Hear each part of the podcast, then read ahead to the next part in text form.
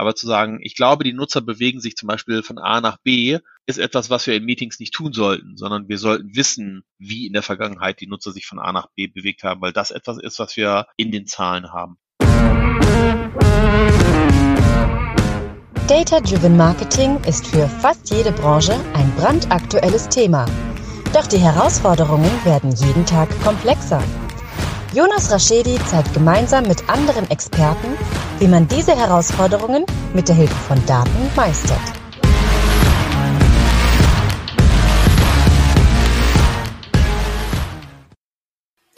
Herzlich willkommen zu My Data is Better Than Yours, der Data Driven Marketing Podcast. Schön, dass ihr wieder eingeschaltet habt.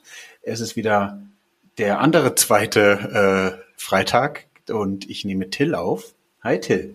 Hallo Jonas. Das Intro hat wieder super gepasst mit äh, jeden zweiten, aber das können wir auch auf jeden Fall mal drin lassen, damit wir hier ein bisschen Spaß an der Freude drin haben. Sagen, außer ich kann, außerdem kann ich dann wieder darauf referenzieren, dass es wieder jeder zweite Freitag ist. Ich finde das super. Okay, super.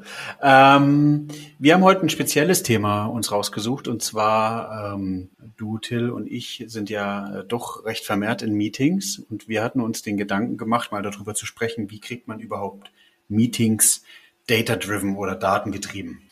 Wobei ich ja schon äh, direkt am Titel eigentlich rummäkeln muss, ne? Habe ich mir extra für die habe ich mir extra für unsere Unterhaltung aufgehoben und nicht vorher schon gesagt. Ähm, äh, weil wenn wir ein, ein Meeting Daten getrieben machen, ne, dann werden, lassen wir uns ja durchs Meeting treiben. Das ist irgendwie doof. Ich fände irgendwie Daten gestützt oder so besser. Ja, obwohl ein Business sich auch Daten treiben lassen sollte, oder? Ja, das ist immer die Frage. Sollte es sich wirklich, ich finde, ein, ein, Business sollte sich gefühlt nie treiben lassen, sondern äh, vernünftig entscheiden und nicht aus Getriebenheit entscheiden, aber halt Daten unterstützt. Also vielleicht ist Data-Driven insgesamt falsch, aber das, damit würden wir, glaube ich, diese jetzige Sendung springen. Ähm, lass, uns mal, lass uns mal beim Meeting bleiben. Ähm, also Daten, datengestützte oder datengetriebene Meetings. Macht ihr sowas? Also bewusst, natürlich macht ihr sowas, ne? Doofe, doofe, doofe Frage. Ja. Aber also habt ihr sozusagen einen bewussten Ansatz, Meetings datengetrieben zu haben? Ähm, ich also nicht von anderen Abteilungen. Wir versuchen es gerade ein bisschen in, in unserer Self-Service-Strategie mit mit umzusetzen und ähm, da ist ja die Frage, ab wann wird denn ein Meeting datengetrieben? Und ich glaube, was oftmals fehlt, ist die Verfügbarkeit von Daten.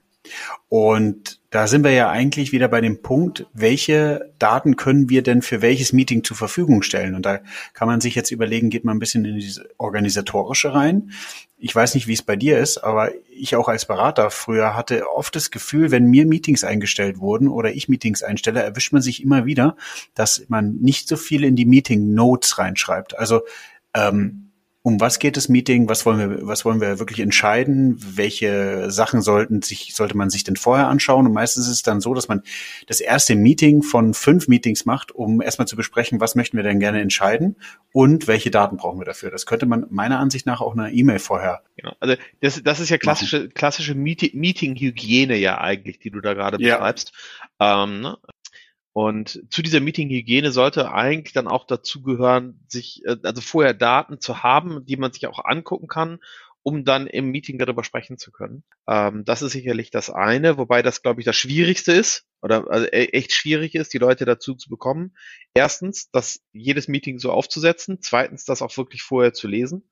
Also ich weiß, dass das bei uns auf den auf den hohen Management-Ebenen so passiert. Und es gibt kein Meeting, wo die zusammenkommen, wo nicht, glaube ich, drei oder vier Tage vorher alles, was präsentiert werden soll, sogar schon hochgeladen sein muss, sodass die sich das dann angucken können und nochmal Zeit haben, darüber zu gucken, äh, um vorbereitet in das Meeting zu kommen.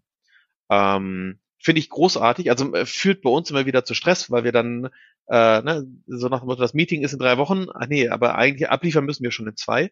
Ähm, aber von der Idee her ist das super. Das Problem ist, ich glaube, wir adaptieren das viel zu wenig in die, in die ähm, alltäglichen ja, Meetings sehr, sehr gut. Genau.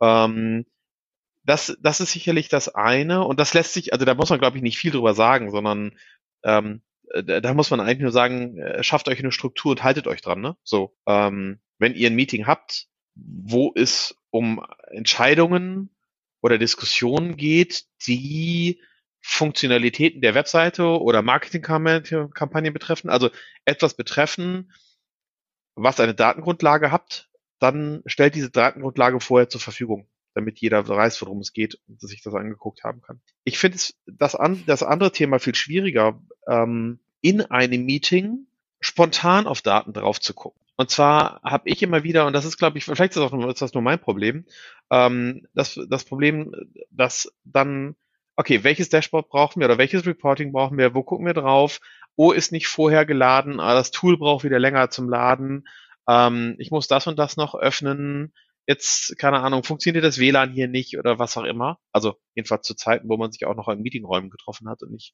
ähm, nicht nur virtuell. Aber das, das habe ich immer wieder festgestellt. Hat wahrscheinlich auch was mit strukturierter Vorbereitung eines Meetings zu tun, ne? dass man das dann einfach parat hat. Ähm, aber auch dieses, okay, ich brauche, also jetzt mal in meinem Fall, ich mache irgendwie ein Workspace auf mit einer leeren Tabelle ähm, und äh, höre mir an, was derjenige haben möchte und dann fange ich an, sozusagen live die Sachen zusammenzubauen, um das zu zeigen. Das kann in 50 Prozent der Fälle gut gehen, das kann in 50 Prozent der Fälle echt schlecht gehen, weil ich mich verhedder bei dem, was ich da zeigen möchte. Also ich glaube, das ist so eine, das ist sowas, was man geübt haben muss, um das im Meeting zu können. Weiß nicht, mach, machst du sowas? Machst du das live im Meeting? Ähm, was auch immer auf, um mm. dann Daten zusammenzuschubsen?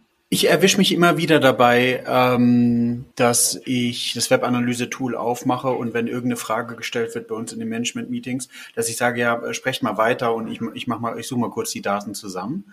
Ähm, das kommt schon mal vor, aber du sagst eigentlich richtig, wir sollten zwei Sachen separieren. Einmal muss man Meetings mit Daten vorbereiten, dass man sich schon mal die Datengrundlage anschauen kann. Und Daten bedeutet jetzt in dem Fall ja eigentlich wirklich Informationen. Ne?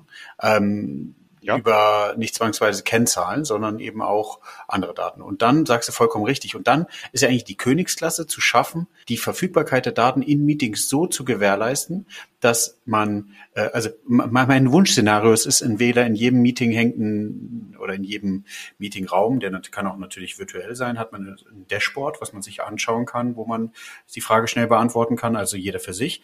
Oder was auch cool wäre, ist eigentlich wie so ein wie so ein Print das kommt dir zugute, lieber Till. Ja, dass ihr alle immer denkt, ich würde alles ausdrucken, nur wegen diesem einen Beispiel. Ich kriege das dauernd vorgehalten.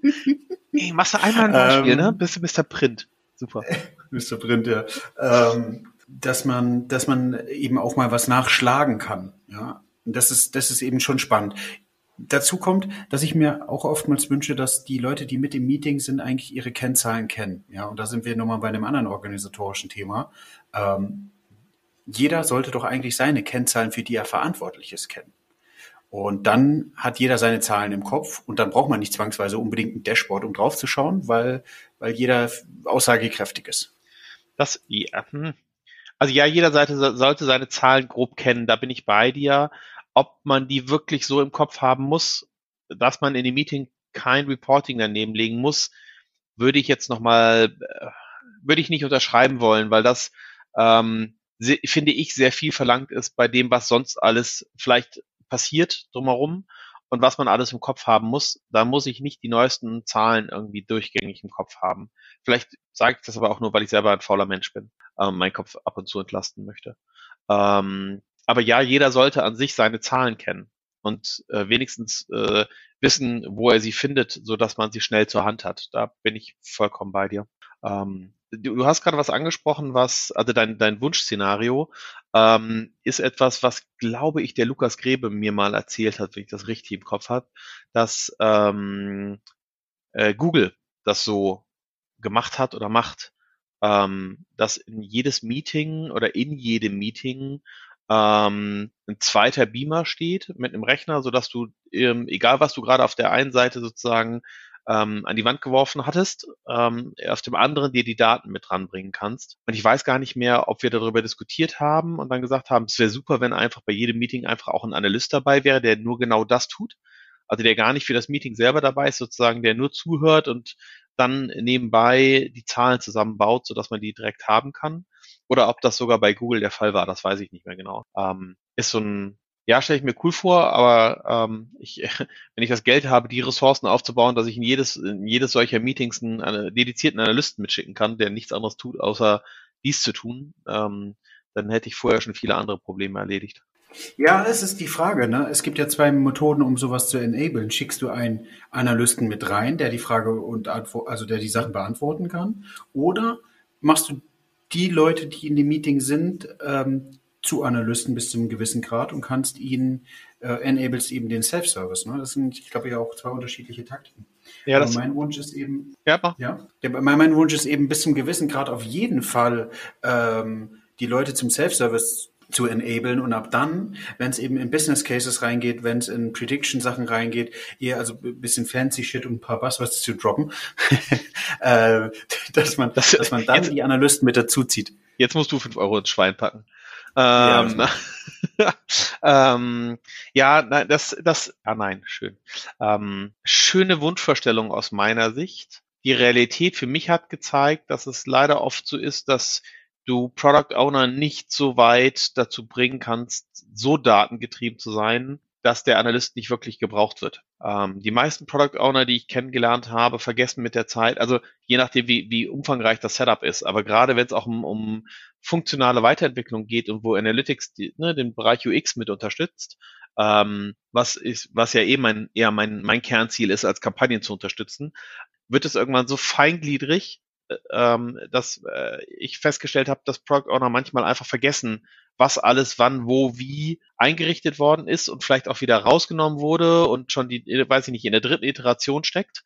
Ähm, und so ein bisschen den Überblick darüber verloren haben. Jetzt kann, kann man sagen, na gut, ne, das kann man alles dokumentieren. Ähm, kann man auch, gar keine Frage, sollte man auch. Nicht nur kann man auch, sollte man sogar auch. Ähm, aber äh, wie gesagt, also die, die Erfahrung hat mir irgendwie gezeigt, dass die meisten Product Owner dann doch sehr glücklich ist, wenn man irgendwie jemanden, äh, also einen Analysten sozusagen mit, mit reinsetzt. Ich hatte sogar eine Product Ownerin oder habe eine bei, bei uns in, einem, in der Abteilung, die sich explizit eigentlich für ihre Customer Journey einen Analysten wünscht, der sie durchgängig begleitet. Ähm, und den Wunsch kann ich sogar verstehen, ähm, weil du natürlich dann dediziert jemanden hast, der sich auch um die Zahlen kümmert und auch versucht, Ableitungen mitzutreffen und so, so Geschichten ähm, und Implementierungen schneller machen kann. Ähm, dem kann ich leider nicht nachkommen, weil wir zu wenig Leute sind. Aber von der Idee her finde ich das schon schick. Das, also, hab ich ich habe das Gefühl, das siehst du ganz anders. Nee, äh, ich, ich, gebe ich gebe halt die Hoffnung nicht, ich gebe die Hoffnung nicht auf, dass ein, dass ein, dass ein Product Owner, also la, lass uns ein anderes Beispiel machen. Du hast eine Webseite, du hast einen Online-Shop, du hast einen Online-Shop und ähm, Wer ist denn dafür verantwortlich? Wer ist denn verantwortlich dafür, dass der Online-Shop eine gute Conversion Rate hat? Nicht einer oder eine, sondern ganz viele verschiedene. Ja, richtig. So. Aber wie setzt sich denn die Conversion Rate zusammen? Du meinst die Zahl oder generell, wie es dazu kommt, dass wir am Schluss eine Conversion haben? Ja, das Zweitere. Naja, aus der Customer Journey oder aus den Customer Journeys, die es gibt. So, und, und wenn, wenn wir es aber weiter runterbrechen, dann hast du ja irgendwie einen Sales-Kanal, der auf eine Landingpage leitet, äh, wo Bounce Rate und so weiter eine Rolle spielen, die, die dann entweder schon eine Produktseite, eine Produktkategorieseite oder ich was muss auch immer Wort, ist. Ich muss dir ins Wort fallen. Tu mir einen Gefallen. Okay. Lass, la, lass uns bitte aus diesem Podcast äh, versuchen rauszustreichen, dass jemand die Bounce Rate verwendet. Da, kann, da, können wir mal gerne eine eigene Folge zu machen. Da kriege ich sofort Pickel, wenn ich das höre. Ähm, ich weiß, also, ah, jetzt fange ich an, dich, dich zu renten. Es tut mir leid, aber ah, bitte nicht. Also, aber ich weiß, was du möchtest. Also, Landingpage und diese zu analysieren. Nächster Schritt. Entschuldigung. Genau, diese zu analysieren und äh, dann weiterzukommen. Also dann kommt, kommt das Thema wie Add to Card, wie, wie liegt es im Warenkorb, liegt es nicht im Warenkorb, ist es, legt er das Produkt in den Warenkorb, auf dem er, auf dem er landet, ähm, ist es was anderes, wie, wie ist dann der Checkout? Und jeder ist ja für seinen Teil verantwortlich, oder? Mhm. Also jeder, irgendjemand verantwortet vielleicht den Checkout, irgendjemand verantwortet vielleicht die Produktkategorieseiten oder es ist, hat einen anderen Schnitt. Und, und ich finde, dass, dass die jeweiligen Product Owner oder die jeweiligen, nennen sie wie du willst, dafür verantwortlich sind und an den Kennzahlen dafür gemessen werden. Ja, ja, alles gut, da bin ich vollkommen bei dir. Also wir driften gerade auch so noch mal ein bisschen von, von Zahlen im Meeting ab, nur so als, als Hinweis für uns ja. beide. ähm, nein, da bin ich ja bei dir. So, sollen sie, und das hatten wir beim letzten Mal schon, das ist ganz wichtig. Die Frage ist, gerade für Meetings, um jetzt mal den Bogen wieder zurückzuspannen, ist es für Besprechungen, so, nicht Meetings, für Besprechungen, ist es für eine Besprechung unabdingbar? Sollte es unabdingbar sein? Wir versuchen ja gerade eine, äh, ne, eine beste Version zu gestalten dass der Product Owner dies kann in einem Meeting. Und das möchte ich ein bisschen bezweifeln. Ähm, ich freue mich äh, sehr, wenn eine Zukunft so aussieht, dass Product Owner ihre eigenen Reportings bauen, ähm, verstehen, was sie da, was sie da tun, wie die Zahlen aussehen, was die Zahlen auch aussagen, welche, welche Informationen sie da rausziehen können, um ihr, um ihr Produkt besser zu machen. Ob in einem Meeting, wo du vielleicht auch nochmal Daten aus anderen Journeys mit reinnehmen musst, aus anderen Produkten mit reinnehmen musst, um auch ein, ein, ein vielleicht übergreifendes Verständnis zu generieren, das auch der Product Owner können muss, da würde ich ein Fragezeichen dran setzen. Und deswegen meine ich, vielleicht ist es manchmal geschickter, dann einen Analysten zu haben, der eben ein etwas größeres Bild hat als nur dieses eine Produkt. Ja, also um in deinem Beispiel zu bleiben. Definitiv. So, habe ich nur den, also der, der, der, der Product Owner für die Journey Checkout. Bei einem Checkout hast du ja vorher ähm, ein Teil, also ein, ein Teil der Journey und danach einen Teil der Journey. Der Product Owner für den Checkout wird sich aber mit den Zahlen hauptsächlich vom Checkout befassen, weder von davor noch von danach.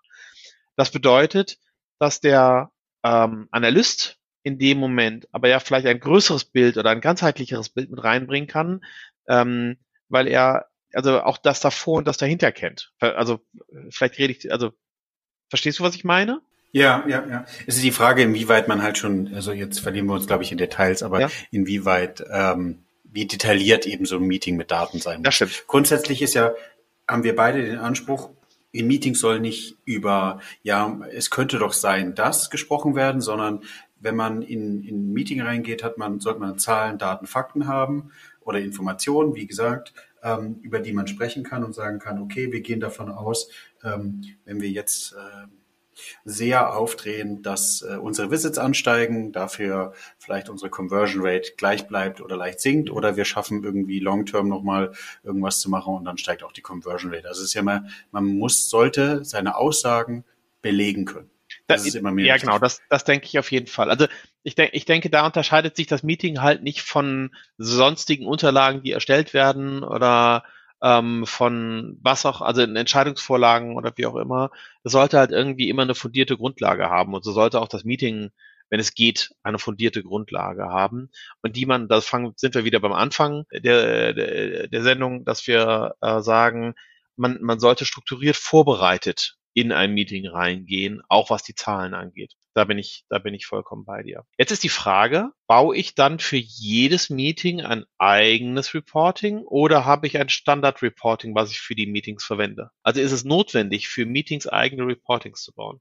Kommt drauf an, ob in die Meeting halt eben eine Anfrage gestellt wurde, die man nicht über, über die Standard Reportings abdecken kann, oder? Ja, stimmt. Manchmal stelle ich Fragen, die ich mir, während ich sie frage, schon halb selbst beantworte. Ja, natürlich. Also es kommt darauf an, äh, was auch das Ziel des Meetings wiederum ist. Kann ich das mit den Standardsachen machen? Genau. Ich hatte nur so die Idee, ähm, würde es vielleicht sogar Sinn machen, für jedes Meeting ein eigenes Reporting zu erstellen, was man danach auch abspeichert, um das sozusagen zu dokumentieren. Aber ich glaube, das, das würde zu viel, also da, da produziert man dann zu viel. Das ist, glaube ich, wiederum ja. zu, zu, viel des Guten.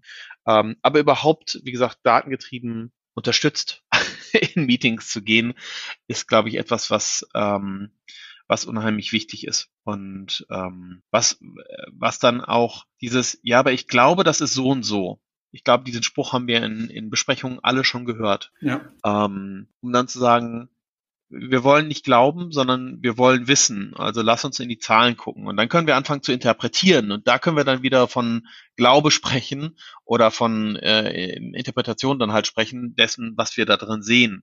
Ähm, aber zu sagen, ich glaube, die Nutzer bewegen sich zum Beispiel von A nach B, ist etwas, was wir in Meetings nicht tun sollten, sondern wir sollten wissen, wie in der Vergangenheit die Nutzer sich von A nach B bewegt haben, weil das etwas ist, was wir in den Zahlen haben. Aber das, das heißt, das fand ich gerade nochmal ganz spannend, hier haben wir wieder einen Zusammenhang. Ähm, zahlengetriebene Meetings haben also auch was mit Self-Service zu tun oder können etwas mit Self-Service zu tun haben.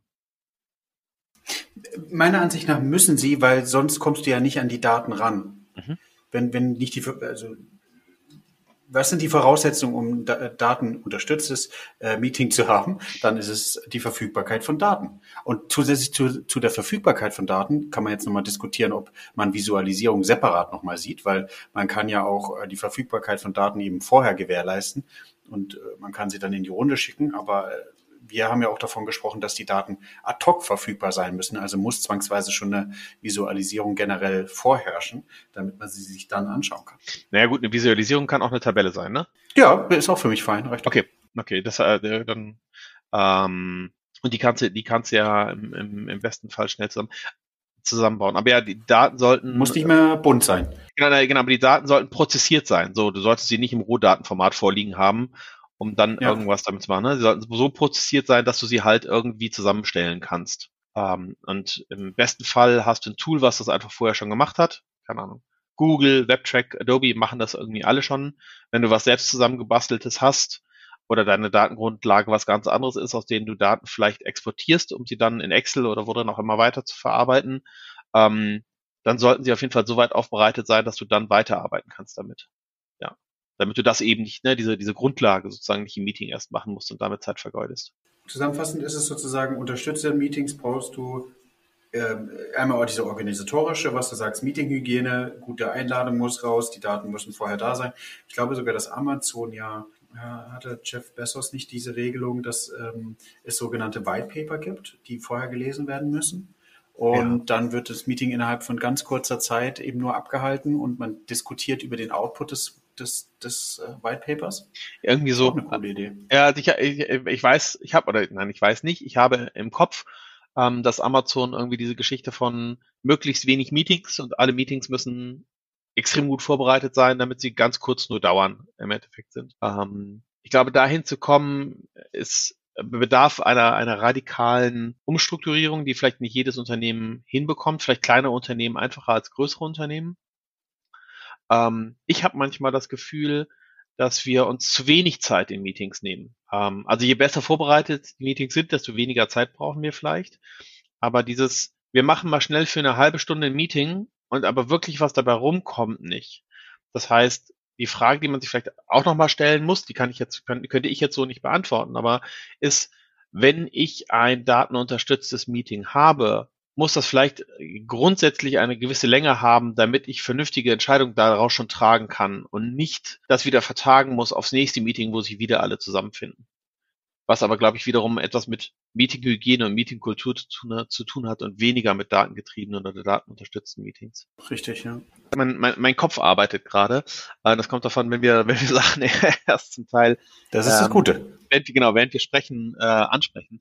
Ähm, könnte man sagen, dass datenunterstützte Meetings länger dauern, dafür aber oder länger dauern können, dafür aber grundsätzlich ein wertvolleres ähm, Auskommen haben?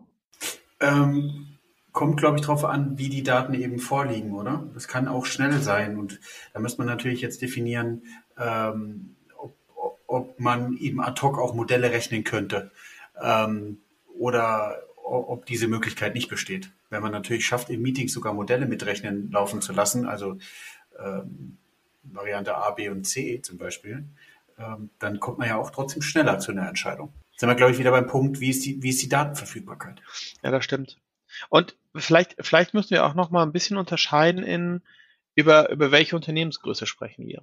Ähm, was jetzt erstmal vielleicht gar nicht so direkt was mit Meetings zu tun hat, aber ich kann mir vorstellen, wenn du halt ähm, in etwas kleinerer Laden bist, dann äh, fu funktionieren Meetings und auch die Meetingkultur anders als bei einem großen Unternehmen. Ähm, wobei das äh, während ich rede, merke ich schon wieder, dass das so richtig eigentlich keinen Sinn macht, weil an sich sollte es egal sein, sondern ähm, bei dem kleinen Laden ist es vielleicht einfach einfacher, Meeting, die Meetingstruktur und damit datenunterstützte Meetings zu generieren oder ne, zu, zu haben, äh, ist vielleicht einfacher als bei einem, bei einem großen Unternehmen. Aber das hat halt, halt auch ja, wieder was. Ja, die organisatorische hat, Thema. Genau, hat halt auch wieder was mit Kultur zu tun. Ne? Habe ich eine Kultur, die Entscheidungen basierend auf Daten trifft? Oder habe ich eine Kultur, die sagt, ja, ja, wir sind datengetrieben und das aber nicht wirklich umsetzt? Und ich glaube, dass das kannst du dann auch an an Meetings wieder ablesen. So. Was kommt erst? Datengetriebene Meetings oder datenunterstützte Meetings oder datengetriebene Kultur? Ich glaube, das geht Hand in Hand. Also ich glaube, es gibt, es gibt kein richtig oder falsch.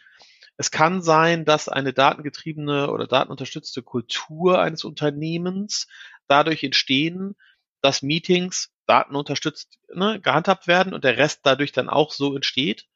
Es kann aber auch sein, dass einfach von Anfang an eine Kultur erschaffen wurde, die sagt, es dürfen und es können keine Entscheidungen getroffen werden, die nicht datenunterstützt sind. Was wiederum bedeutet, dass du eigentlich kein Meeting abhalten kannst, ohne Daten zu haben. Ja, aber das würde be bedeuten, dass du zwangsweise irgendwelche Daten suchst, damit du eine Entscheidung treffen kannst. Gibt es für jede Entscheidung Daten? Jetzt werden wir philosophisch. Ja, also ja, vielleicht werden wir das. Ähm, ich würde es andersrum sagen. Für alle Entscheidungen, für die es keine Daten gibt, sollte man überlegen, ob man diese Entscheidung ohne Daten treffen kann und möchte oder nicht. Oder ob man erst Daten dafür erheben muss, in welcher Form auch immer, ähm, um dann diese Entscheidung treffen zu können. Ich glaube ganz sicher, dass es zu Punkten, dass, dass man an Punkte kommt, wo man sagt, da haben wir einfach keine Daten für. Aber wenn ich, selbst wenn ich keine Daten dafür habe, vielleicht hast du Daten dafür. Also vielleicht habe ich jemand anderes, dem ich vertraue, der Daten für dieses Thema hat und der, ne, auf, der, auf dessen Grundlage ich arbeiten kann oder Öffentlichkeit, öff, ähm, äh, öffentlich verfügbare Daten, die ich nutzen kann, um Entscheidungen zu treffen. Ähm, und da sind wir aber auch nochmal bei einem, bei einem ganz, ganz wichtigen Thema, weil du vorhin sagtest, naja, wenn die Tools das können, da sind wir schon wieder sehr toolgetrieben. Ah, wir können also nur datengetriebene oder datenunterstützte Meetings machen, wenn wir gute Tools haben. Und das ist ja aber falsch, sondern es, es fängt ja bei uns selber an. Es fängt ja dabei an, dass wir verstehen, wie unsere Kunden funktionieren und wir verstehen, was unsere Kollegen und Mitarbeiter brauchen, um mit Daten arbeiten zu können. Und ein Teil davon ist zum Beispiel auch Angst zu nehmen. Also ein datenunterstütztes Meeting ist nicht schlechter oder nimmt dir keinen Arbeitsplatz weg oder das hört sich jetzt übertrieben an, aber ne, also es, es, es, es gibt keinen Grund, Angst vor einem datenunterstützten Meeting zu haben. Nur weil man vielleicht nicht mehr nach dem Bauchgefühl geht. Aber dieses nur nach dem Bauchgefühl gehen hat Leuten vielleicht bisher Sicherheit gegeben, weil sie das andere nicht kennen. Und wenn sie jetzt auf einmal aufgrund von Daten entscheiden müssen, ja. denen sie vielleicht noch nicht mal so richtig vertrauen, auch das ohne, vielleicht sogar ohne Grund, ihnen nicht zu vertrauen, aber das ist ja was Emotionales. In dem Moment ähm, wird das ja schwierig. Das heißt, ich muss ja vor den Tools bei den Leuten anfangen. Das hat, das hat auch wiederum, ne, das hat was mit Kultur zu tun, das hat nichts mit, mit Meetings zu tun um den Mitarbeitern und Kollegen ähm, das Vertrauen in die Zahlen und auch in sich selber zu geben, zu sagen, dass, dass ihr das könnt und dass, es, dass, dass man da drauf auf also Daten unterstützt ähm, Entscheidungen treffen kann und da durchgehen kann und ähm, dass es auch, auch sogar sein kann, dass das Bauchgefühl mal über die Daten gewinnt. Weil darf ja auch. Ja, genau, das auch. Ne? Also, aber man muss sich halt damit auseinandersetzen. Und ähm, ich habe mal irgendwann mal einen Vortrag gemacht, wo es darum ging, ähm, also um, um ähm, datenunterstützte oder datengetriebene Kultur im Unternehmen. Und ich gesagt habe, dass man das mit AB-Tests zum Beispiel, bevor man irgendein Analysetool hat, schon mit AB-Tests anfangen kann. Ähm, weil in dem Moment, wo du jemanden testen lässt, ob der rote oder der grüne Knopf besser funktioniert, egal ob der Test ein, ein wirklich positiven, ähm, ein positives Ergebnis hat, weil die meisten Tests rot-grün oder ne, Farbe gegen Farbe sind ja, sind ja eher so, dass es kein wirkliches Ergebnis gibt. Aber in dem Moment hast du das erste Mal geschafft, dass Leute aufgrund von Zahlen entscheiden, nämlich den Zahlen eines Tests. Und wenn es die Zahlen nur sagen, es gibt nichts zu entscheiden, aber auch dann hast du ja aufgrund der Zahlen gehandelt. Und ich glaube, das ist etwas, was man auch dann wiederum für Meetings beachten muss. Also das heißt, wenn ich datenunterstützte Meetings haben möchte muss ich die Grundlage bei allen, die an diesen Meetings teilnehmen, auch schaffen, dass sie das wirklich unterstützen und mitmachen. Und das ist wiederum nichts, was du von heute auf morgen machst. Ja, das stimmt. Also People for Culture, oder? Also definitiv, du brauchst die Leute, um, um die Sachen zu starten. Genau. Also wir, wir, sind, wir sind schon wieder kurz vor Ende, aber die Frage möchte ich trotzdem stellen, auch wenn es jetzt nochmal zwei, drei Minuten länger geht dann. Ähm, hattest du das schon mal, dass du ähm, in, einem, in einer Besprechung gesessen hast und das Gefühl hattest, dein Gegenüber möchte eigentlich gar nicht auf Datengrundlage entscheiden oder mit Daten zusammenarbeiten für dieses Produkt, was, was ihr euch da gerade anguckt? Und das ist jetzt gar nicht auf Douglas bezogen, sondern generell. Du hast ja nun auch schon ja, ein paar, ja. paar, paar, Punkte hinter dir, wo du gearbeitet hast. Ja, ähm, ich hatte oder ich habe auch oft das Gefühl, wie gesagt, auch nicht auf Douglas bezogen, aber dass, ähm, dass viele schon die Entscheidung getroffen haben, bevor sie ins Meeting kommen. Und es ist nicht ein gemeinsames Erarbeiten der, der Entscheidung, sondern äh, ein Bestätigen der Entscheidung. Und das funktioniert mit Daten ja nicht. Äh, also der, der Hippo-Effekt. Ja. Auch wenn es nicht unbedingt ein Hippo ist, der dann das entscheidet, aber ja. Ja. Ja, das. Ähm und also, also äh, ich gehe ins Meeting und brauche jetzt nochmal Daten, die mir meine Entscheidung bestätigen. Und wenn man dann rausfindet, ah, das tun die Daten gar nicht, dass man dann einfach trotzdem die Entscheidung weiter trifft. Und das, das funktioniert nicht. Also man muss, äh, man muss bereit sein, seine Entscheidung zu hinterfragen. Aber jetzt lass uns, lass uns nochmal vielleicht auch was, äh, was die Leute auch mitnehmen können hier raus. Jetzt haben wir ja so generell gesagt, ne, bereitet Meetings vor, ähm, äh, stellt Daten vorher schon zur Verfügung. Dann sind wir ein bisschen philosophisch geworden äh, jetzt in der letzten Viertelstunde. Wie würdest du denn mit jemandem umgehen, der in einem datenunterstützten Meeting Daten nicht nutzen möchte? Also theoretisch gilt es ja für alle Meetings. Klar.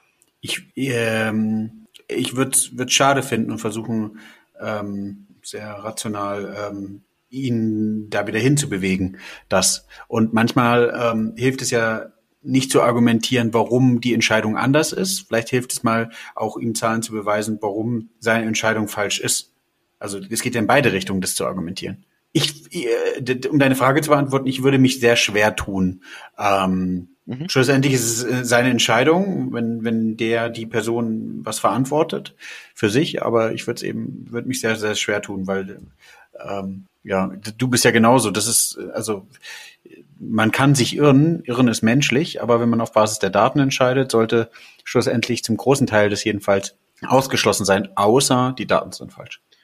Genau, naja, ich, ich glaube, man, das, das würde ich gar nicht ganz komplett unterschreiben, sondern ich würde sagen, selbst mit Daten kannst du ganz oft daneben liegen, weil du vielleicht nicht alle Daten zur Verfügung hattest, weil es äh, Bedingungen gab, die dir nicht bewusst waren, weil, ne, also so, weil es, glaube ich, oft der Fall ist, dass man nicht ein komplett ganzheitliches Bild hat und dementsprechend ähm, entscheidet und dann aber doch nicht richtig entscheidet, weil halt Teile gefehlt haben. Ähm, ich glaube, äh, dieses Leute zu überzeugen, ähm, in, in einem Meeting oder generell ne, mit Daten zu arbeiten und nicht auf das eigene Bauchgefühl nur zu hören, ist auf jeden Fall etwas Schwieriges. Und ähm, für einen Analysten glaube ich auch etwas, was man nur, und das äh, meine ich wirklich so, bis zu einem gewissen Grad mitgehen sollte. Also wenn man, um mal ein Beispiel zu machen, ne, du machst irgendwie eine, eine Marketingkampagne und in einem Meeting werden die Zahlen besprochen und wie es gelaufen ist und die verantwortliche Person negiert das Reporting und sagt, nee, das kann so nicht sein. Und dann geht man nochmal rein, um die Daten zu überprüfen. Das macht man ja immer gerne nochmal, weil es kann ja immer irgendwas sein. Und kommt wieder raus und sagt, nee, es stimmt so und die Zahlen sehen so aus. Dann sollte es irgendwann einen Punkt geben, wo man ähm, jegliche weitere Arbeit daran dann verneint. Um sich, ja. nicht, um sich nicht selber in eine Position zu bringen, wo man anfängt zu lügen, nur weil die Zahlen nicht demjenigen passen, für den sie sind. Sondern, also wenn das jemand machen möchte, dann muss die Person das eigenständig tun. Aber das, da sollte man als Analyst irgendwann einen Schritt zurücktreten und sagen, das ist nicht mehr, das ist nicht mehr mein Geschäft. Also dann gibt es entweder jemanden über mir, an den ich das delegieren kann, um dieses, um diesen Kampf auszufechten, ähm, oder ähm, ich, ich muss genügend Rückgrat haben, um zu sagen, nein, das will ich nicht. Ähm, aber ich glaube, das ist, das ist auch nochmal ganz, ganz wichtig. Und ähm, falls ihr das mal hattet, die, die uns zuhört oder mal haben werdet in dem Meeting, ähm, ihr dürft daran denken, dass ihr damit nicht alleine seid. Ich glaube, da hat jeder Analyst schon mal vorgestanden äh, vor diesem Problem, ne, mit Leuten zusammenzuarbeiten, die die Zahlen nicht sehen möchten, die man präsentiert. Ähm, jetzt trifft er auch schon wieder fast so ein bisschen von diesem datenunterstützten Meeting ab, aber das war mir gerade nochmal wichtig, weil das, das, das so ein bisschen dabei rauskam. Also, ja, das recht, ja. Jonas, deine drei Punkte zu datenunterstützte, datengetriebene Meetings. Mir gewährleistet, dass die Meetinghygiene eingehalten wird, der Klassiker. Äh, achtet darauf, dass entweder vorher oder im Meeting die Datenverfügbarkeit da ist und gewährleistet vor allem auch, dass ähm, Stakeholder oder Ansprechpartnergerecht eben auch die Daten visualisiert und aufbereitet werden. Und äh, Till, was du ja immer gesagt hast, ist auch ein wichtiger Punkt. Wenn ihr das Gefühl habt, dass da Personen noch drin sitzen, die die Daten, den Daten nicht so vertrauen und irgendwie das Gefühl haben, dass da irgendwie noch ein bisschen Wackel ist, versucht die Sachen, also versucht diese ähm, nicht Kommunikation, versucht diese Argumentation auch außerhalb des Meetings zu halten. Sonst werden andere davon vielleicht auch nervös. Ja, das finde ich gut. Ähm Genau. Also äh, die Daten, die in für die Meeting-Hygiene, also für das Meeting bereitgestellt werden, sollten vorher so geprüft sein, dass man nicht im Meeting feststellt, dass man die falschen genommen hat. Ähm, jeder, der im Meeting den Daten nicht vertraut, die Diskussion sollte man außerhalb eines Meetings ähm, führen und lasst euch als Analysten in einem Meeting nicht verbiegen, nur weil Stakeholder die Zahlen anders sehen möchten oder von euch euch so lange in die Zahlen treiben, um irgendwas daraus lesen zu können. Also irgendwann ist auch in einem Meeting über Zahlen zu sprechen endlich. Und dann muss man sagen, dann ist das eine weitere Aufgabe, die ich wann anders machen kann, um ein neues Reporting zu erstellen. That's it? That's it. Vielen, vielen Dank, Till. Danke, Jonas. Und äh, gibt gerne, gibt gerne in eure in die Kommentare hier bei LinkedIn und äh, direkt als Privatmessage ähm, euer Feedback. Wir freuen uns immer sehr. Genau. Ansonsten bis in zwei Wochen. Bis in zwei Wochen. Mehr vom Podcast? Abonniere My Data is Better Than Yours und bewerte ihn gerne.